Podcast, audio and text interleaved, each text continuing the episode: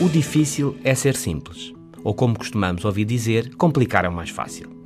Numa época em que a complexidade é o dia a dia, na vida profissional e nos muitos desafios, interesses e problemas, ponderemos o valor de simplificar, clarificar, de ser direto sem mas nem meio mas. O método científico onde assenta o conhecimento das sociedades avançadas estabeleceu há muito que entre duas explicações igualmente boas, a preferível é a mais simples. A navalha de Occam, um princípio de simplicidade atribuído ao frade franciscano inglês Guilherme de Ockham, no século XIV. A navalha de Ockham defende que uma explicação deve assumir apenas o estritamente necessário, eliminando tudo o resto. Depois de tudo explicado, deve como passar-se uma navalha, retirando todo o excesso. É a navalha de Ockham. No dia a dia, podemos observar o poder da simplicidade.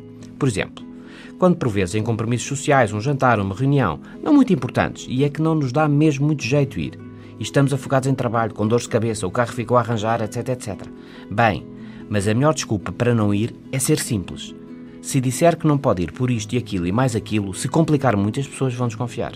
Simples e direto. Gostava, mas não posso ir porque tenho que terminar uma tarefa. E acabou. Bruce Lee, a lenda das artes marciais, dizia sobre o seu treino não acumular, mas eliminar. O dia a dia é um trabalho de eliminação. O auge da mestria é a simplicidade. Como dizia Leonardo da Vinci, a simplicidade é o último grau de sofisticação. Ponderar e simplificar. Não reanalisar e realizar de novo e fazer tudo uma e outra vez. Mas atenção, lembrando Einstein, tão simples quanto possível, mas não mais do que isso. No mundo complexo, a simplicidade faz a diferença. Até amanhã.